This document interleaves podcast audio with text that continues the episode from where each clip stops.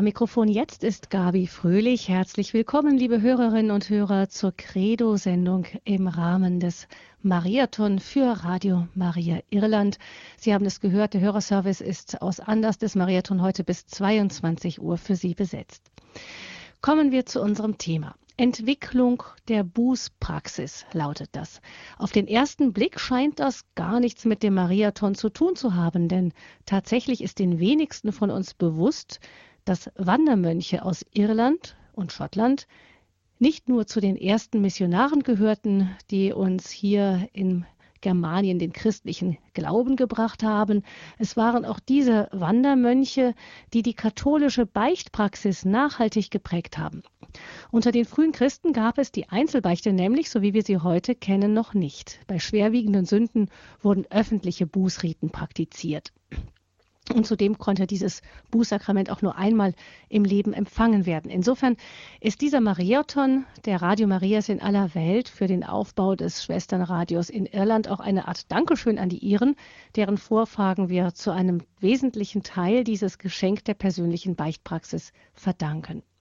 Sehr viel mehr zu diesem spannenden Teil unserer Kirchengeschichte weiß der Trierer Kirchenhistoriker Professor Dr. Johannes Grohe. Er ist Priester der Prälatur Opus Dei und seit 17 Jahren schon Professor für mittelalterliche Kirchengeschichte an der Päpstlichen Universität Santa Croce in Rom. Ein herzliches Grüß Gott nach Rom, Professor Grohe. Herzliches Grüß Gott an alle Hörerinnen und Hörer von Radio Horeb. Professor Grohe, wenn wir an Rom denken und Beichte, da erinnern wir uns vielleicht noch an die Fastenzeit diesen Jahres. Da am 19. Februar hat ja Papst Franziskus im Zuge seiner Mittwochskatechesen auch über das Bußsakrament gesprochen. Und da hat er in seiner so ganz direkten und sympathischen Art die Anwesenden bei dieser Audienz aufgefordert, die Fastenzeit zu nutzen, eine gute Beichte abzulegen. Er sagte da, habt keine Angst vor der Beichte. Wenn man ansteht, um zu beichten, dann spürt man, naja, ähm, vielleicht ist man dann ein bisschen unsicher, aber dann nach der Beichte geht man frei heraus, groß, schön, versöhnt, weiß, glücklich. Das ist das Schöne an der Beichte. Und dann hat er weiter gefragt, ich möchte euch fragen, und da möchte jeder in seinem Herzen antworten, wann hast du eigentlich zum letzten Mal gebeichtet? Wenn viel Zeit vergangen ist, dann verliere keinen Tag mehr hin. Gehe hin, denn der Priester wird gütig sein. Jesus ist da und Jesus ist gütiger als die Priester. Jesus nimmt dich an, er nimmt dich sehr liebevoll an, sei mutig, geh zur Beichte. Und dann hatte der Papst ähm, Ende März darum gebeten, in Rom und überall einen Tag der Buße und der Versöhnung zu begehen. Sie haben das ja auch über Radio Horeb mitbekommen und vielleicht auch in Ihren Gemeinden. Und da sollte die persönliche Beichte auch eine herausragende Rolle spielen. Und wir erinnern uns vielleicht an die Bilder von dem Papst, der sich selbst zum Beichten niedergekniet hat und dann selbst auch für eine Zeit lang im Beichtstuhl saß, um das Sakrament der Beichte zu spenden. Die Bilder gingen ja um die Welt. Jetzt an Professor Grohe. Sie war, sind ja in Rom. Sie haben das ja auch alles miterlebt. Und da stellt sich für uns die Frage an den Kirchenhistoriker, hat es diese und so bekannte Form der Buße ja, wir haben es eben gehört, ich hatte es eigentlich nicht immer gegeben. Aber seit wann beichtet man denn überhaupt in der Kirche? Ja, äh, in der Tat, die Form, äh, wie man das Bußsakrament spendet bzw. empfängt, hat sich im Laufe der Jahrhunderte geändert. Das Sakrament als solches geht natürlich, wie die anderen Sakramente, auf die Einsetzung durch Jesus Christus zurück. Sie haben äh, eben Bezug genommen zu der Audienz vom 19. Februar da hat der Papst auch das kurz erwähnt. Das Sakrament der Buße, sagte er, der Versöhnung, geht unmittelbar aus dem Ostergeheimnis hervor. Denn noch am Abend des Paschafestes erschien der Herr den Jüngern, die sich im Abendmahlsaal eingeschlossen hatten, und nachdem er den Gruß Friede sei mit euch an sie gerichtet hatte, hauchte er sie an und sagte, empfangt den Heiligen Geist. Wem ihr die Sünden vergebt, dem sind sie vergeben. Das muss man immer wieder sich vor Augen führen. Es ist das Geschenk des auferstandenen Herrn an seine Jünger, an die Kirche am Tag der Auferstehung selber. Äh, in der Osterfreude gibt er äh, der Kirche etwas in die Hand, was diese Freude immer gegenwärtig sein lassen kann, nämlich die Möglichkeit zur immer wieder erneuten Versöhnung mit dem Herrn.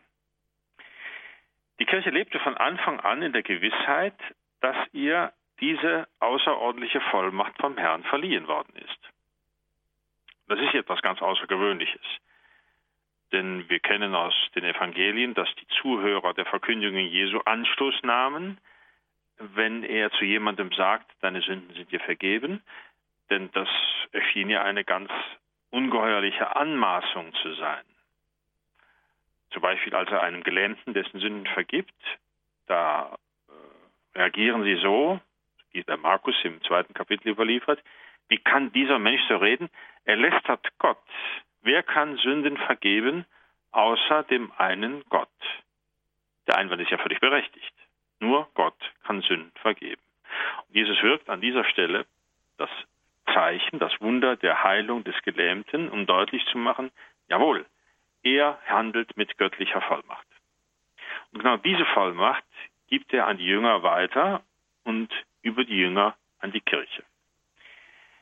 In den ersten Jahrhunderten wurde von dieser Sündenvergebungsvollmacht Gebrauch gemacht, allerdings in einer recht restriktiven Form. Man hatte vor allem schwere und öffentlich bekannte Vergehen vor Augen.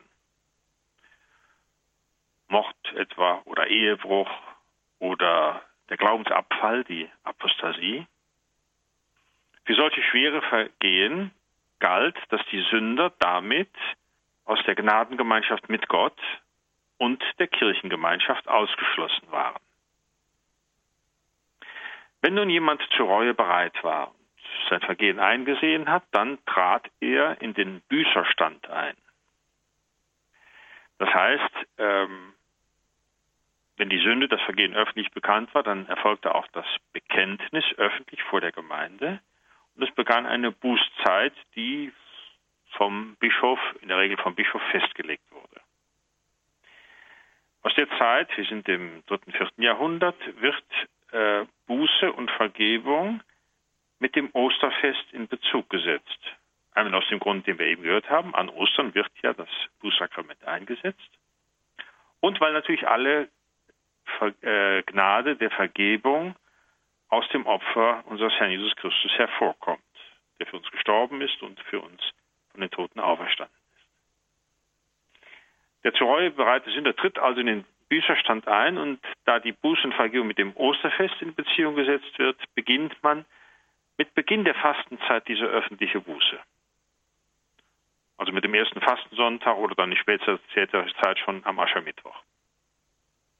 Die Bücher wurden dann am grünen Donnerstag in einer eine Art Bußgottesdienst wieder in die Kirchengemeinschaft aufgenommen, sodass sie dann mit den anderen Gläubigen gemeinsam das Osterfest feiern können. Ich könnte sagen, das ist ziemlich äh, hart und diskriminierend, aber man darf nicht vergessen, dass die Büßer in der Zeit, wo sie im Bücherstand waren, ähnlich behandelt wurden wie die Katechumenen, die sich noch auf die, äh, den Empfang der der Taufe vorbereiteten. Also sie konnten nur am ersten Teil der Messe teilnehmen, mussten dann bei der Opferung die Kirche verlassen. So bereiteten sich also sowohl die Katechumenen als auch die Büßer auf das große Osterfest vor, durch die Vorbereitung auf die Taufe bzw. durch die Buße. Eine solche Buße, das haben Sie vorhin erwähnt, äh, wurde selten gewährt. In bestimmten Zeiten der alten Kirche nur einmal im Leben. Man setzte nämlich die Buße in eine gewisse Parallele zum Taufsakrament. Einige Väter nannten das Secunda post naufragium tabula, also eine zweite Rettungsplanke nach einem Schiffbruch. Was meint man damit? Man meinte, wer getauft wird, wird der Kraft der Gewalt des, der Sünde und des Todes entzogen und ist im Kirchenschiff geborgen. Er kann aber dann durch die eigene Sünde Schiffbruch erleiden. Und dann wird ihm noch einmal eine Planke zur Verfügung gestellt, zur Rettung zuteil. Und da passt dann dazu, dass in der Tat, weil man die Taufgnade als etwas so Großes und Gewaltiges ansah, dass man in einer gewissen Überforderung äh, der armen, schwachen Menschen davon ausging, das ist doch so wichtig, das kann eigentlich ein Christ nicht wieder aufs Spiel setzen. Ein gewisser Rigorismus könnte man sagen. Man darf auch nicht vergessen, dass in der Frühzeit der Kirche eine starke Präsenz des Gedankens äh, vorhanden ist, eines unmittelbar oder doch bald erwarteten Endes. Sodass man in dieser Hinsicht sagte, der Herr kommt bald äh, und bevor er kommt, kann noch einmal diese Buße gewährt werden. Nun muss man aber äh, der Wahrheit halber auch hinzufügen, dass es neben dieser öffentlichen Kirchenbuße auch, wenngleich nicht sehr verbreitet, die individuelle Aussöhnung gab. Und zwar dann, wenn die Sünde nicht öffentlich bekannt waren, beziehungsweise wenn Menschen schwer lebensbedrohlich krank waren, wurde ihnen auch äh, das Sakrament gespendet. Hm.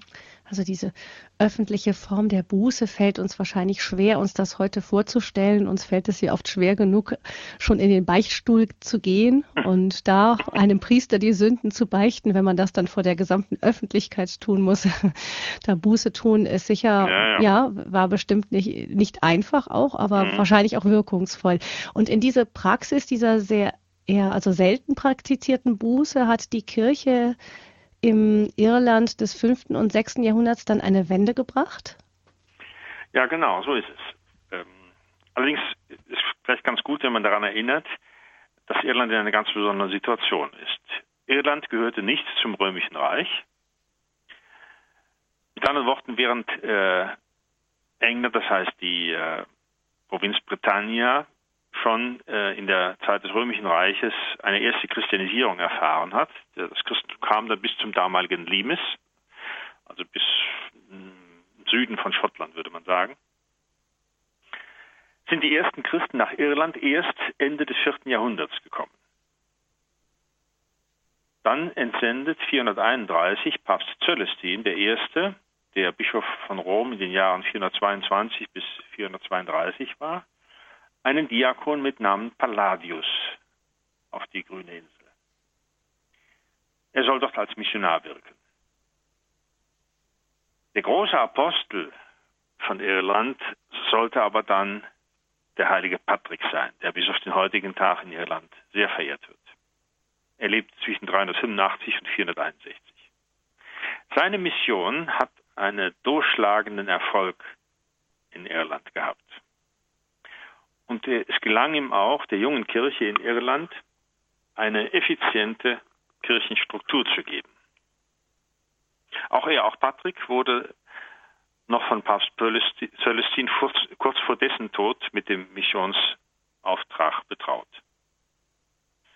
Dieser heilige Patrick und dann andere Heilige nach ihm, die ja vielleicht uns nicht allen so bekannt sind, aber die Namen sollen doch erwähnt werden, der heilige Finian, der heilige Kolumban, das ist vielleicht ein Name, der bekannt ist, aber hier handelt es sich um Kolumban den Eltern.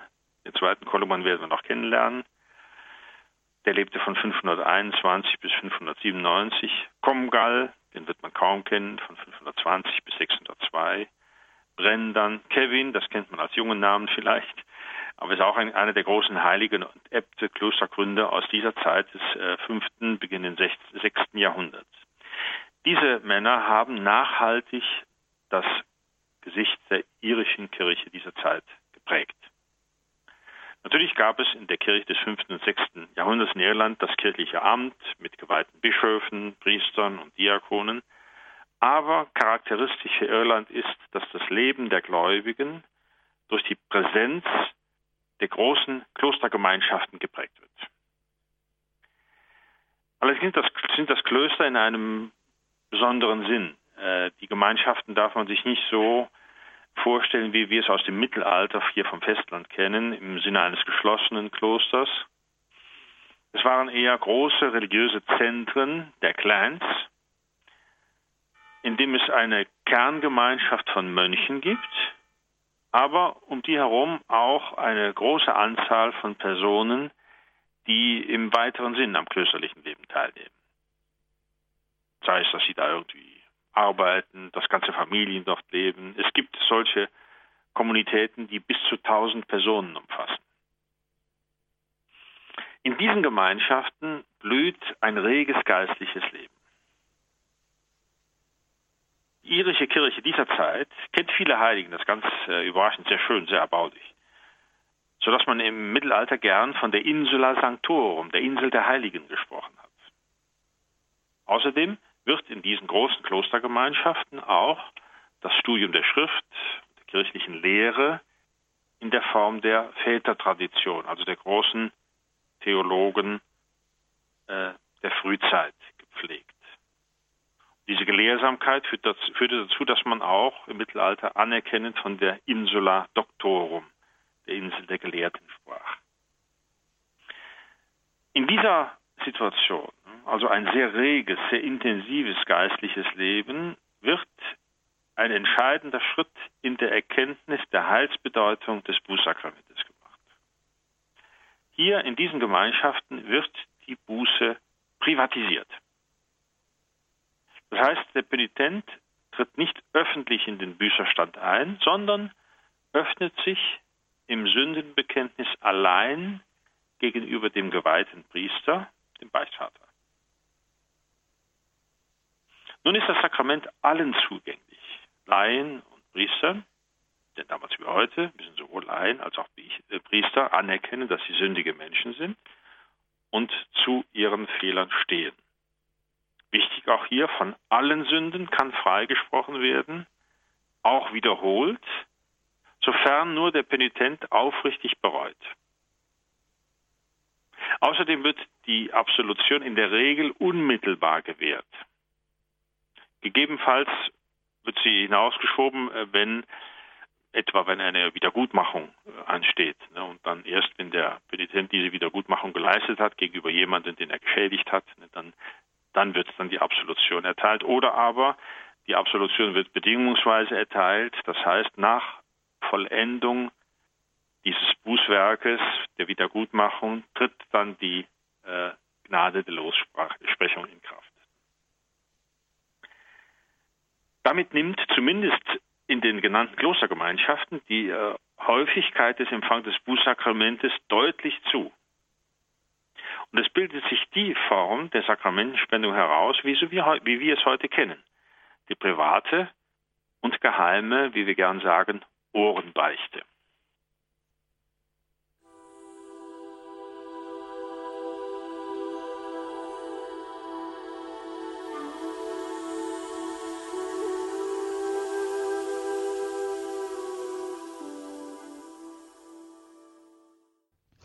Sie haben eingeschaltet in der Credo-Sendung im Rahmen des Mariathon für den Aufbau von Radio Maria Irland. Und wir hören dazu äh, in diesem, in diesem Rahmen von Professor Johannes Grohe ganz vieles über die Entwicklung des Bußsakramentes, der Bußpraxis. Er hat uns eben schon erzählt davon, wie sich aus einer öffentlichen Bußpraxis in Irland, in großen irischen Klostergemeinschaften, die private und geheime Ohrenbeichte heraus entwickelt hat.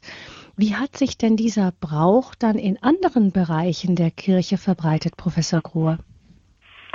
Ja, äh, Ganz am Anfang bei der Einführung haben Sie schon erwähnt, dass diese iroschottischen Mönche ja dann aus Festland gekommen sind, also unsere Heimat missioniert haben.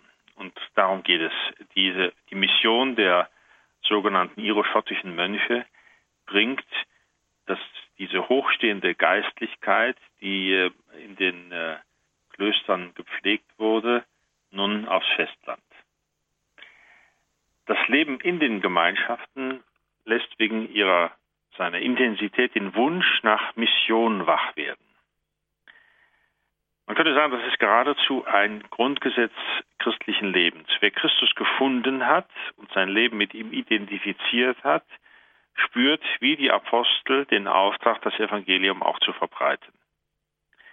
Oder anders ausgedrückt, ein, ein Christ, der nicht Rede und Antwort steht über die Hoffnung, die, die ihn erfüllt, sagt äh, Petrus, ähm, der lebt seinen Glauben letztendlich nicht. In der irischen Kirche dieser Zeit äh, wird das von ihnen gelebte Ideal mit der Bezeichnung versehen Peregrinatio pro Christus, Wallfahrt für Christus, Wanderschaft für Christus. Das bedeutet, aus Liebe zum Herrn verlässt man die angestammte Heimat, um sich auf ein unbekanntes und mitunter gefährliches Abenteuer einzulassen. Also von Irland äh, zum Festland zu kommen, war ein wirklich schwieriges Unternehmen. Ne? Heute fliegt man in äh, zwei, drei Stunden von, von Irland hier nach, äh, nach Deutschland oder nach Italien, auch hier nach Rom. Aber in jener Zeit war das ja ein langwieriges und auch gefährliches Unternehmen. Aus Irland. Ähm, Irland hieß übrigens im Mittelalter Scotia Major. Äh, Großschottland könnte man sagen. Ne? Man bricht also von dort auf und zwar zunächst mal in den Norden, das heutige Nordirland. Dann über diese Inseln, die es da oben gibt, im Norden von äh, Nordirland und dann auch äh, Norden von England. Also über diese Inseln nach Britannien. Wobei der Norden jenseits des Limes, äh, dieser ehemaligen römischen Provinz Britannia, von der vorhin die Rede war, den Namen Scotia Minor erhält. Von daher kommt diese Verbindung, äh, die wir kennen, die iro-schottischen Mönche, ne? weil die, die, äh, die Region, die Insel und auch dann das, das hieß damals Scotia. Ne? Von dort also, von der Scotia Minor, dem heutigen Schottland, äh, bricht man dann auf in Richtung europäisches Festland. Warum nicht nach Britannien? Da gab es andere. Ne? Das wäre ein ganz anderes Thema. Es gibt ähm, zeitgleich ja auch die Mission von Rom aus nach äh, Britannien. Gregor der Große schickt den heiligen Augustinus und seine Gefährten äh, äh, in diese Gegend, wo es früher ein Christentum gegeben hatte, das aber dann durch den Zusammenbruch des Römischen Reiches äh, mehr oder weniger verschwunden war und jetzt neu missioniert wird. Hier missionieren die irisch-schottischen Mönche nicht, sondern sie gehen dann gleich zum Festland. Und dort bringt man das Evangelium teils in Regionen, wo es schon seit römischer Zeit Christen gab, also in den, den Städten äh, äh, Rhein, Köln, äh, Mastatria, äh, aber dann auch in Gallien, Regionen, die zum Teil dann nicht in römischer Zeit, aber dann äh, im Zuge der Taufe Chlodwigs und des fränkischen Volkes das Evangelium angenommen hatten. Es ist also zum einen Mission in Gegenden, wo es noch keine Christen gab und zum Teil Mission in Gegenden, wo es zwar schon ein Christentum gab, aber das, äh, sagen wir mal, dekadent war oder äh, nicht bis in die Dörfer vorgedrungen war, nur in einigen Städten präsent und so weiter. Von diesen iroschottischen Mönchen, wie sie heißen, ist zunächst äh, der zweite Kolumban zu nennen, Kolumban der Jüngere. Der lebt von 530 bis 615. Er zieht also von, vom Norden des heutigen Frankreich, von der Bretagne, durch Gallien durch und nach Burgund. In den Vogesen gründet er Klöster, nämlich Annegret, Lixeuil und Fontaine. Man muss sich diese iroschottischen Mönche so vorstellen, dass sie Menschen einer, von einer großen, tiefen Spiritualität war, waren, Wandermönche waren, das heißt, sie zogen mit diesem Ideal erfüllt ähm, ihren Weg, bekehrten Menschen, rüttelten die Gewissen der lauen Christen, die sie trafen, auf, gründeten äh, solche geistlichen Zentren und zogen weiter, blieben also nirgendwo lange. Das ist ein großer Unterschied dann zu der nächsten äh, Missionswelle, die die sogenannten angelsächsischen Mönche, die also aus, aus England dann kommen werden, haben. Die, äh, diese erste Missionswelle von den Inseln, die iroschottische Mission, hat diese Charakteristik. Kolumban gerät in ein Zerwürfnis mit dem merowingischen König Theuderich II. und muss deswegen weiter nach Süden ziehen.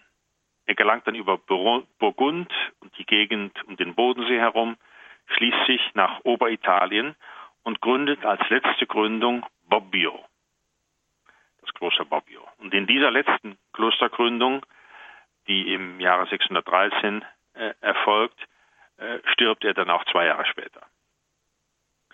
Kolumban, Kolumban der Jüngere, Kolumban von Bobbio sagt man auch, oder auch andere irisch-schottische Mönche, deren Namen uns vielleicht noch bekannt sind, äh, verbinden wir mit der Missionsgeschichte unserer Heimat. Kilian etwa, Würzburg, der stirbt 689, Pirmin, der stirbt 753 auf der Reichenau, Corbinian, Freising verbinden wir mit Freising, der stirbt 725, Emmeran verbinden wir mit Regensburg, 715 stirbt dort.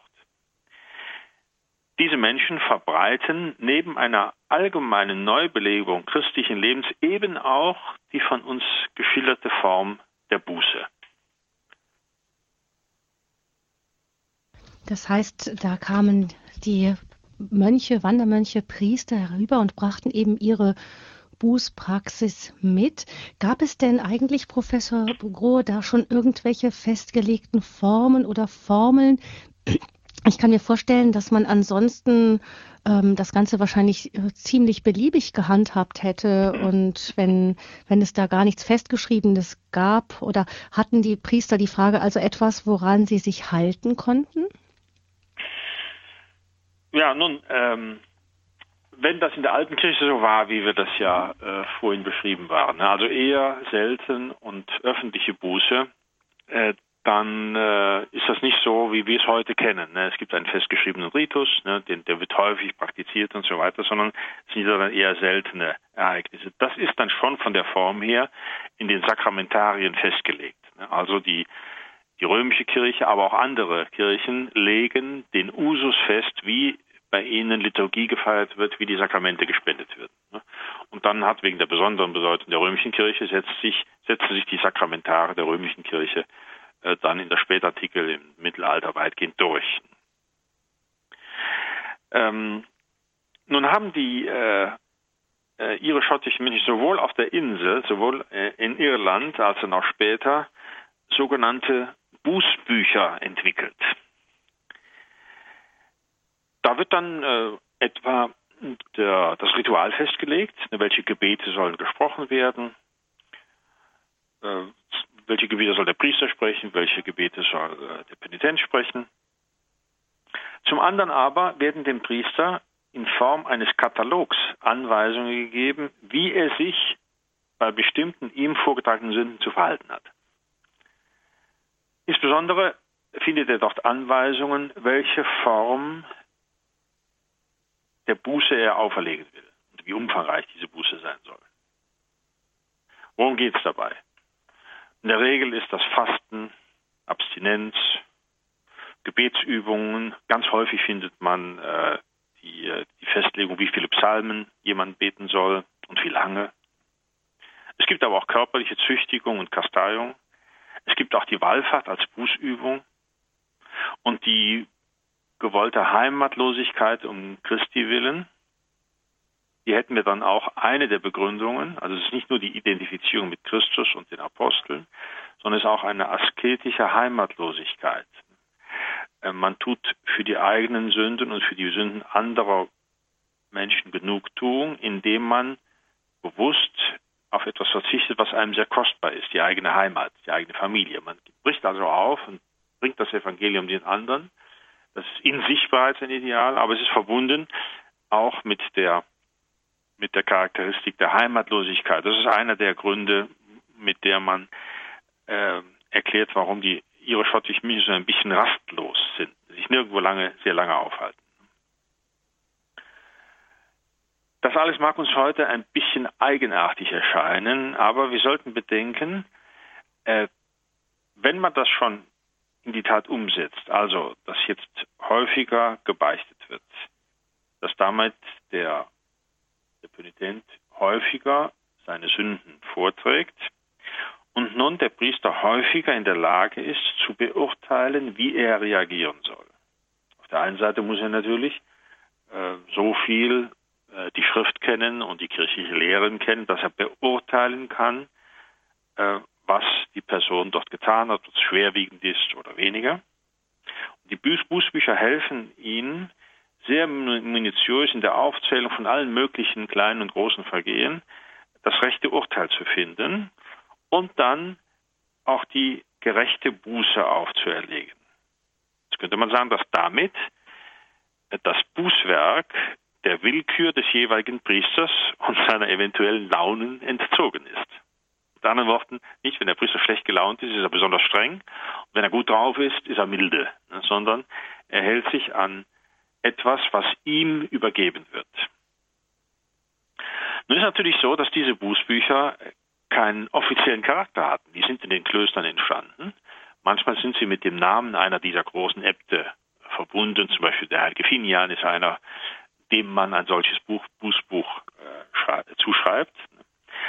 Aber äh, die Anwendung dieser Bußbücher, man spricht dann bei dieser Form von Buße auch von der sogenannten Tarifbuße. Das heißt, in einem Katalog ist festgeschrieben, äh, wer ein Huhn gestohlen hat, muss so und so viel Psalmen beten, etwa. Ne? Oder äh, etwas anderes äh, sich hat zu Schulden kommen lassen, ne? dann ist die Buße festgelegt und nicht dem Belieben des Priesters anheimgestellt.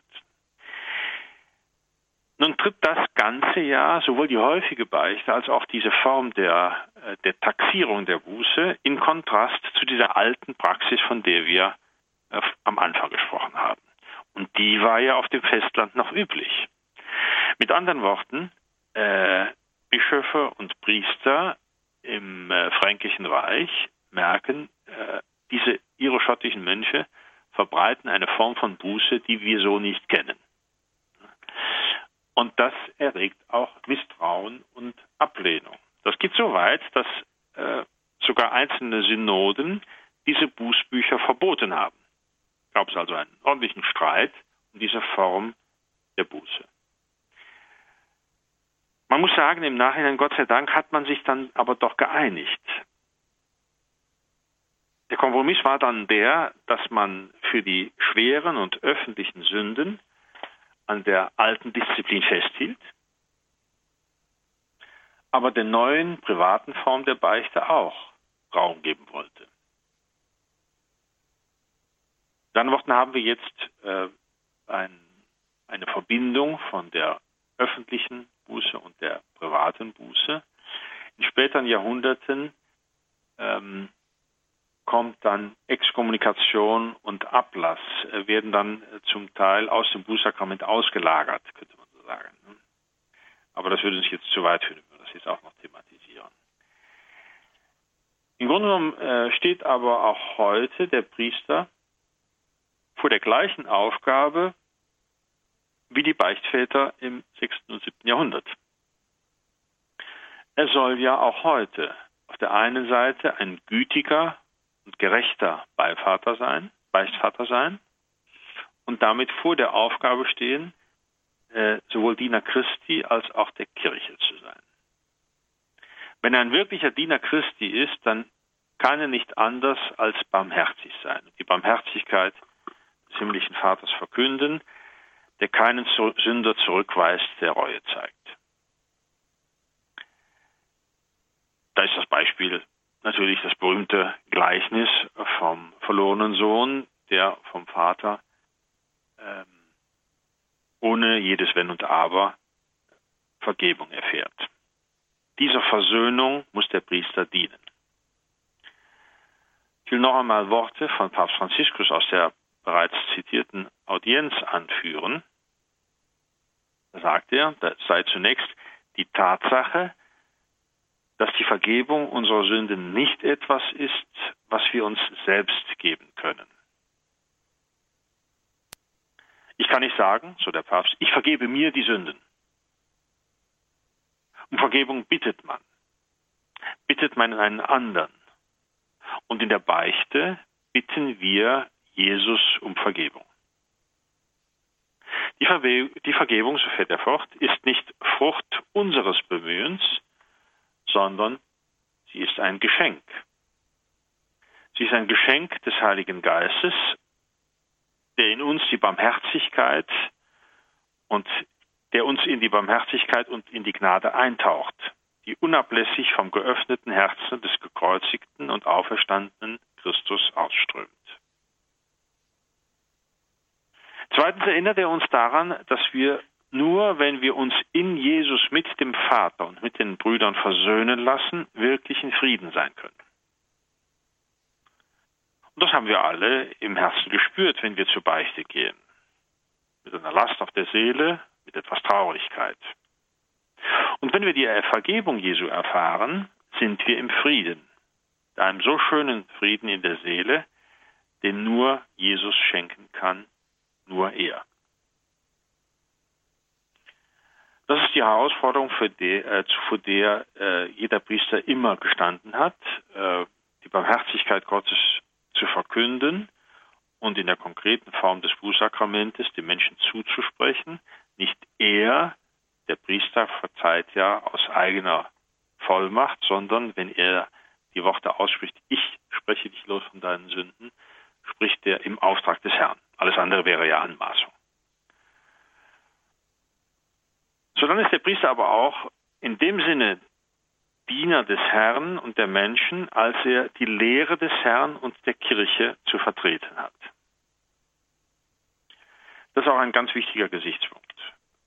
Und zwar, so wie der Priester nie denken kann, ich vergebe dem Menschen die Sünden, sondern ich vertrete den Herrn, der in seiner Barmherzigkeit dem reuigen Sünder vergibt, so muss der Priester auch Diener des Herrn und der Menschen sein, als er die Lehre des Herrn und der Kirche zu vertreten hat.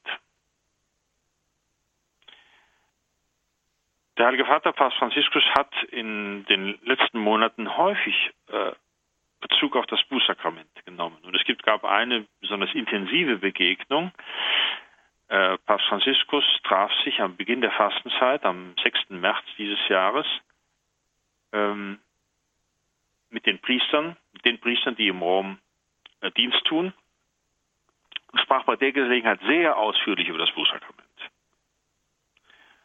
Und sagte unter anderem, Barmherzigkeit bedeutet weder Nachsichtigkeit noch große Strenge. Passiert uns Priestern oft, sagt er dann, dass unsere Gläubigen uns von ihren Erfahrungen berichten, in einer Beichte einen sehr strengen oder sehr nachsichtigen Priester begegnet zu sein, einem Rigoristen oder einem Anhänger des Laxismus. Und das ist nicht gut. Dass es unter den Beichtvätern Unterschiede im Stil gibt, ist normal. Aber diese Unterschiede dürfen nicht die Substanz betreffen.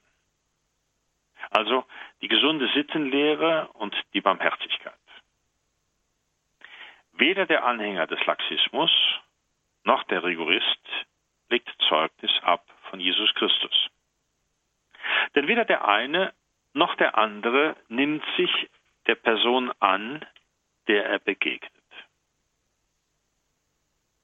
Der Rigorist zieht sich aus der Affäre, denn er fesselt die Person an das kalt und streng aufgefasste Gesetz.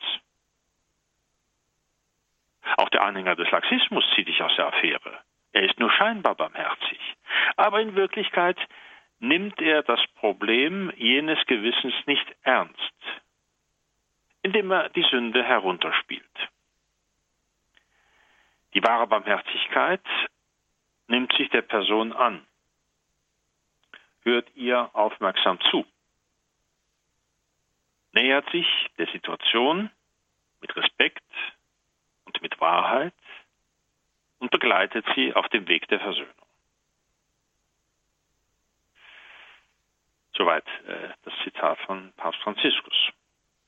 Im Grunde genommen ging es damals, also in der Zeit, über die wir gesprochen haben, im 6., 7. Jahrhundert, so wie heute, damals eine Zeitenwende zwischen Antike und Mittelalter, aber auch heute darum, durch ein vertieftes Verständnis der Barmherzigkeit Gottes den Menschen die Quelle der göttlichen Vergebung immer wieder neu zu erschließen. Gleichzeitig dabei aber Kriterien zu entwickeln, wie sich die Norm des Evangeliums in den gelebten Alltag umsetzen lässt. Und da hatten diese äh, Bußbücher die die äh, ihre schottischen Menschen mit sich trugen. Was hatten die in ihrem Gepäck? Äh, ganz wenig. Sie hatten die Bibel dabei, sie hatten dann äh, äh, vielleicht die, die, liturgischen Texte zur, zur, Feier der Messe und äh, für die Sakramente und eben diese Buß, Bußbücher dabei. Diese Kataloge, diese Anweisungen halfen, äh, dass sie sich als Diener der Kirche verstanden und das äh, lehren und anweisen und so urteilen, wie die Kirche es ihnen ähm, aufträgt. Im Grunde genommen haben wir Priester ja heute auch etwas Ähnliches. Wir haben keine Bußbücher ne, mit, mit Katalogen, mit Sündenkatalogen und so weiter. Aber bei Recht, wenn wir es recht bedenken, wir sind ja genauso an die Lehre der Kirche gebunden und deswegen äh, kann ein Priester heute ebenso wenig wie damals einfach nach eigenem Gutdünken Menschen beurteilen, verurteilen, lossprechen, äh, die Sünde ernst nehmen oder nicht ernst nehmen und so weiter. Wir sind an die Lehre gebunden. Insofern könnte man sagen, unser Katalog äh, ist die Lehre der Kirche, wie es etwa im Katechismus äh, sich wiederfindet. Also er ist jemand ist kein guter Beichtvater, wenn er Ratschläge gibt, die mit dem Katechismus nicht vereinbar sind. Dann begibt er sich im Grunde genommen aus seiner Dienstfunktion heraus und macht sich selbst anmaßend zum Herrn des Sakramentes und der Lehre. Das, geht nicht. Mhm. Wir haben also von Papst äh, Franziskus schon viele Hinweise bekommen. Und er unterstreicht sehr, mit sehr viel äh, Engagement die Barmherzigkeit und Güte Gottes. Das hören die Leute, es bewegt sie und man kann in der Tat feststellen, dass, zumindest hier für Rom kann ich das sagen, äh, dass die Leute vermehrt das Bußsakrament in Anspruch nehmen, oft aufgerüttelt durch Person des Heiligen Vaters, seine Art und Weise und seine Worte. Die Kirche ist aber in allen Jahrhunderten Trägerin und Verwalterung der göttlichen Geheimnisse gewesen. Wir können sagen, dass die irische Kirche einen wirklich wichtigen Schritt, einen wichtigen Beitrag geleistet hat, nämlich die Beichte zugänglich zu machen und damit die Quellen der göttlichen Barmherzigkeit immer für jeden und immer wieder sprudeln zu lassen. Das ist eine in aller Begrenztheit der Form, wie man das damals gemacht hat, aber es ist eine, eine große, sicher vom Geist gewirkte Weichenstellung gewesen, die die Kirche sehr bereichert hat. Ne? Auch wenn, wie eben angedeutet, man zunächst auf dem Festland äh, die Nase gerümpft hat und äh, die Hände mit dem Kopf zusammengeschlagen hat. Aber im Grunde genommen hat man dann verstanden, äh, dass es ein Fortschritt war und in der Synthese zwischen öffentlicher und privater Buße äh, ist dann äh, die äh, Beichtpraxis ins Mittelalter eingegangen und hat sich dann in späteren Jahrhunderten immer wieder erneuert, so etwa nach dem äh, Konzil von Trient und äh, auch in anderen Epochen, dass wir heute ähm, eine ausgereifte Form und Praxis der Buße haben. Wir müssten nur wünschen, dass mehr Menschen davon Gebrauch machen. Mhm. Vorhin war die Rede davon, dass aus der häufigen dass im häufigen Empfang des Bußsakramentes in der hochstehenden Spiritualität der irischen Mönche der Wunsch nach Mission wach würde. Und damit möchte ich eigentlich hier schließen. Äh, wenn äh, Leute, vor allem junge Leute, regelmäßig das Bußsakrament empfangen, wird in ihnen auch der Wunsch äh, wach, für Christus etwas Großes zu tun. Es muss ja nicht gleich die Peregrinatio vor Christus sein. Ne? Es gibt auch viele andere Bereiche des alltäglichen Lebens, wo man mit Engagement den christlichen Glauben verkünden und leben kann. Ne? Aber die Häufigkeit des Empfangs des Bußsakramentes steht immer in einer gewissen Korrelation, äh, Korrelation zu der Intensität des Lebens und der Mission und der Evangelisierung.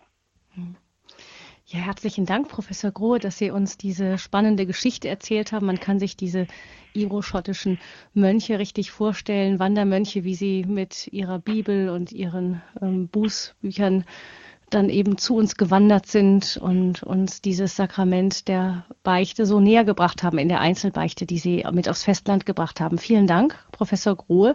Ich denke, es können sich aus äh, diese, was, aus dem, was Sie erzählt haben, noch so manche Fragen entwickeln. Zum Beispiel, wie gut, wie oft ist es denn gut zu beichten? Ähm, genau, wie Sie haben schon gesagt, die Häufigkeit, die äh, bereitet uns auch für, die, für einen missionarischen Geist vor. Und nach einer kurzen Musik geht es weiter mit dem Thema die Entwicklung der Bußpraxis.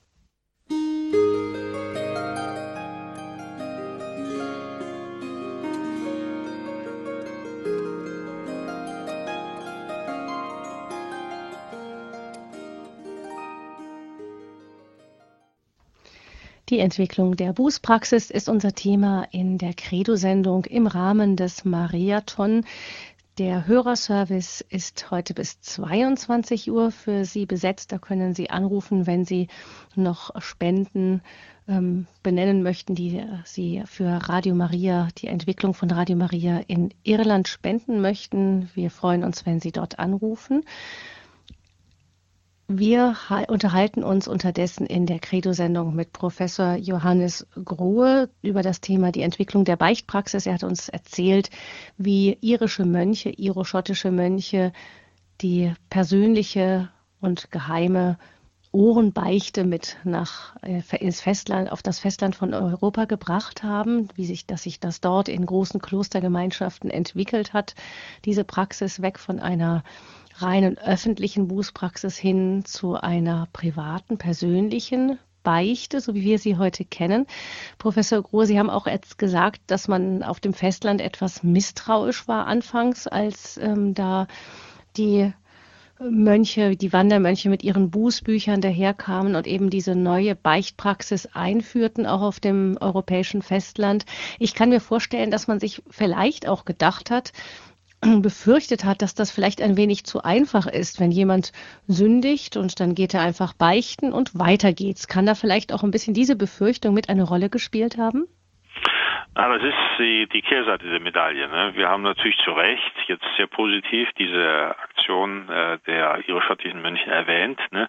aber äh, es könnte natürlich zu einer gewissen äh, zu einem gewissen Formalismus führen ne? und äh, dann äh, die wirkliche Bekehrung des Sünders nicht erfolgen. Die öffentliche Buße hat, brachte ja mit sich, dass wenn jemand in den Bußstand eintrat, in den Büßerstand, dann äh, hatte er wirklich Anlass und Gelegenheit, sich zu bekehren, in, in sich zu gehen ne? und äh, da äh, ja, deutlich zu machen, ich, ich breche mit dem, äh, was vor mir, hinter mir liegt, ich beginne jetzt wirklich ein neues Leben. Ne?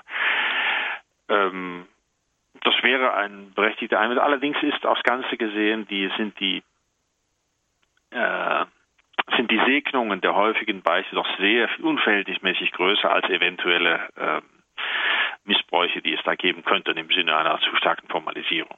Gehen wir davon aus, dass die meisten Menschen doch, wenn sie beichten gehen, ernsthaft eine Umkehr anstreben. Und dann kann es tatsächlich zu einem wirklich ähm, von Gnaden begleiteten Weg werden, seelsorglichen Weg auch, den der Mensch dann gehen kann. Ja, niemand äh, äh geht ja, sagen wir mal so spontan gerne zum Beichten. Wer erzählt, wer spricht schon gerne über seine eigenen Fehler. Insofern ist jeder, der den Schritt tut und äh, sich zum Beispiel begibt, äh,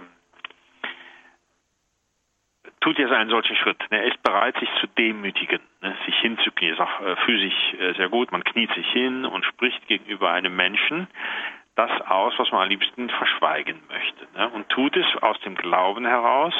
Jetzt hört mir jemand zu, der im Auftrag des Herrn mir zuhört, zuhört und im Auftrag des Herrn mir diese Sünde vergibt. Ähm, da spielt dann persönliche Sympathie keine Rolle oder Antipathie, da ist jetzt der Diener des Herrn. Ne? Und wenn man das richtig sich vor Augen führt, ne, dann kommt der, der, der einzelne Akt des Beichtens äh, ist schon eine Erneuerung und eine Befreiung. Das heißt, bei den meisten, bei den hm. meisten Menschen ist das so, dass mhm. die sich nach der Beichte auch wieder sehr viel besser fühlen. Besonders große Bußen werden eigentlich ja nicht mehr aufgegeben, selten, in seltenen Fällen nur noch etwas, was einen wirklich stärker beanspruchen würde als Buße. Geht man dann davon aus, dass die Tatsache alleine, dass ich jetzt äh, mich dahin begebe und beichten gehe, schon ein, ein Akt der Buße an sich ist? Ja, und man möchte, man möchte äh, nicht zulassen, dass äh, man sich die, die Beichte auf, die, auf das eigene Anstrengen Buße das eigene Anstrengen ist, das eigene Werk. Ne?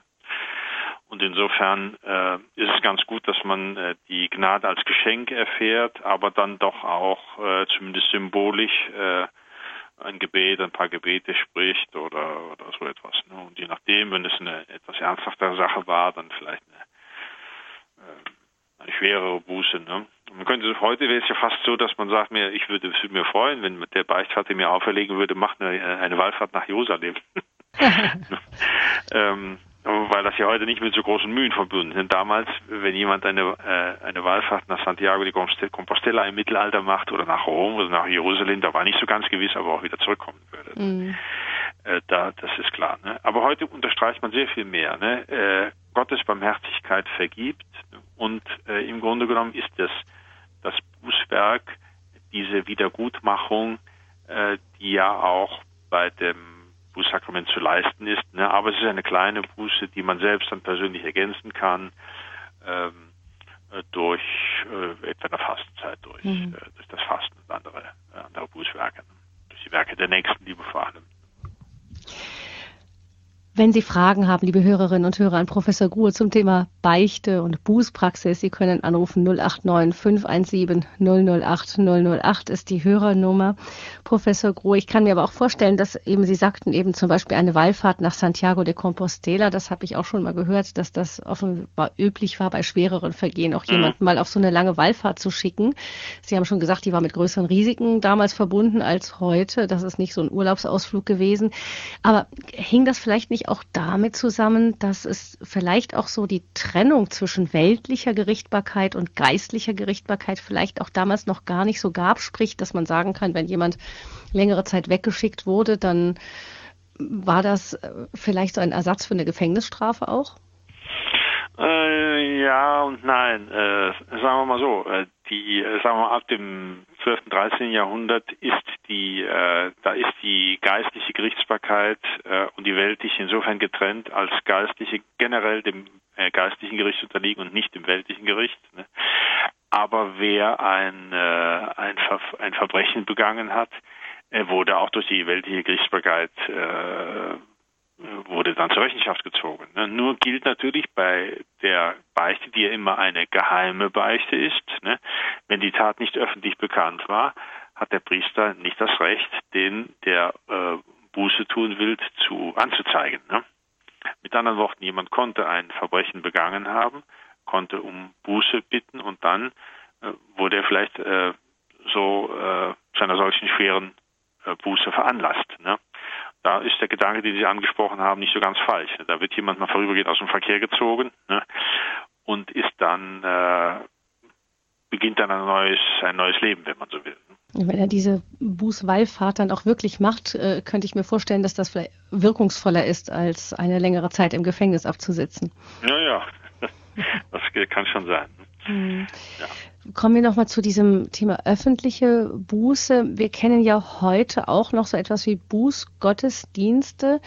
Hat das noch etwas von dieser öffentlichen Bußpraxis von früher aus der frühen Christenheit? Äh, nein, das äh, kann man äh, allenfalls verbunden ist, dass man gemeinsam betet im Sinne der äh, äh der Bußgesinnung. Äh, die Bußgottesdienste, die in der in der Fastenzeit äh, gerne gehalten werden, haben ihren Sinn in einer adäquaten Vorbereitung der Menschen auf das persönliche Bußsakrament. Sie können nicht an deren Stelle treten. Und äh, die Seelsorger, die diese Bußandachten organisieren, sollten darauf Wert legen, dass im Zusammenhang mit dieser Bußandacht dann aber auch die persönliche Beichte angeboten wird man tut den Leuten einen Bärendienst, wenn man ihnen äh, wenn man den Eindruck erweckt, dass mit der Teilnahme am Bußgottesdienst äh, die Versöhnung mit Gott äh, selbstverständlich erfolgt ist. Den Menschen äh, tut es gut, zur eigenen Schuld zu stehen und sie auch auszusprechen. Und dann eben nicht nur die Hoffnung zu haben, Gott vergibt mir, weil Gott ist gut, sondern im Glauben die Gewissheit zu haben. Denn wenn der äh, Penitent die Worte hört, ich spreche dich los von deinen Sünden, dann ist das ja Wirklichkeit. Und, äh, das ist etwas, was man sich immer wieder vor Augen führen sollte, wie befreiend und wie groß diese Worte sind. Und, äh, äh das sollte man den Leuten durch äh, die äh, Bußgottesdienste als Ersatz für das Bußsakrament äh, nicht antun, sondern mhm. man sollte immer äh, Bußgottesdienste als Vorbereitung auf eine gute Beichte vor Ostern sehen. Die, ich meine, die ähm, die Beichte, die bewirkt ja nicht nur, dass, also nur in Anführungsstrichen, dass äh, meine Sünden vergeben werden, sondern wenn ich davon ausgehe, dass die Sünden in mir auch etwas sind, was mich fesselt oder was mein Seelenlicht verdunkelt, dann bedeutet die Beichte ja auch wirklich eine, eine echte Befreiung von diesen Fesseln. Das darf man ja auch nicht unterschätzen. Und es ist ein Prozess. Äh, wer regelmäßig beichtet, macht die äh, Erfahrung, dass er allmählich auch zu den Wurzeln des Fehlverhaltens vordringt, die einem vielleicht im Anfang nicht so ganz bewusst sind. Mhm. Insofern, Sie haben vorhin mal kurz die Frage aufgeworfen, ja, wie häufig sollte man dann beichten gehen? Ne? Mhm. Ich erlaube mir einfach so zu sagen, wenigstens einmal im Monat, ne? im Idealfall äh, einmal in der Woche. Mhm.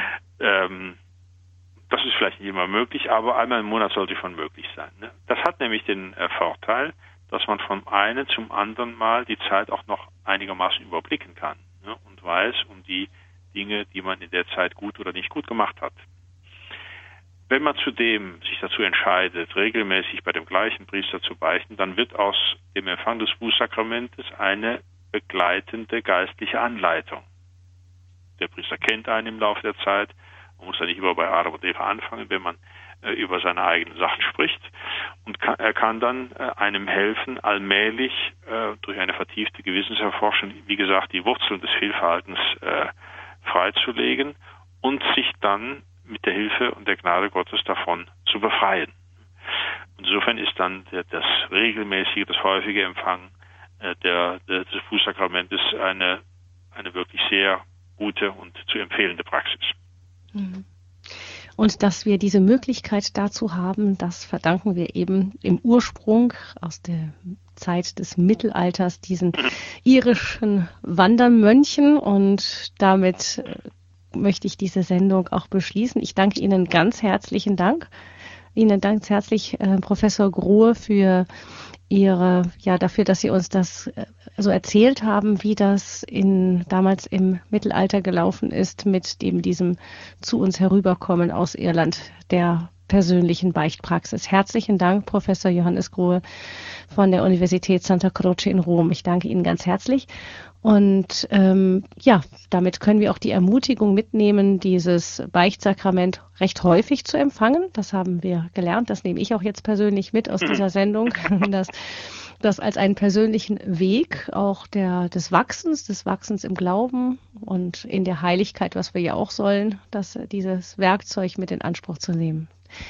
Wenn Sie, liebe Hörerinnen und Hörer, diese Sendung noch einmal nachhören möchten oder jemandem weiterreichen möchten, dann können Sie das gerne tun. 08328 921 120 ist die Nummer des CD-Dienstes 08328 921 120. Der ist ab morgen früh wieder besetzt. Ähm, ansonsten rufen Sie den Hörer oder ab Montag früh, denke ich. Und ähm, ansonsten, Sie können aber auch den Hörerservice jetzt noch anrufen unter 08328 921 110, wenn Sie Ihre Dankbarkeit für dieses Geschenk der persönlichen Beichtpraxis ähm, durch eine Spende für Radio Maria Irland ausdrücken möchten, dann nimmt der Hörerservice das gerne von Ihnen noch entgegen 08328 921 110. Natürlich immer nachhören können Sie diese Sendungen von Radio Horeb, die großen Serien im Internet unter www.radiohoreb.de. Ich verabschiede mich. Gabi Fröhlich bin ich und Ihnen allen eine gesegnete Nachtruhe und dafür bitten wir Professor Grohe noch um seinen priesterlichen Segen. Ja, allen Hörern äh, und Hörerinnen von Radio Horeb noch einen guten Abend.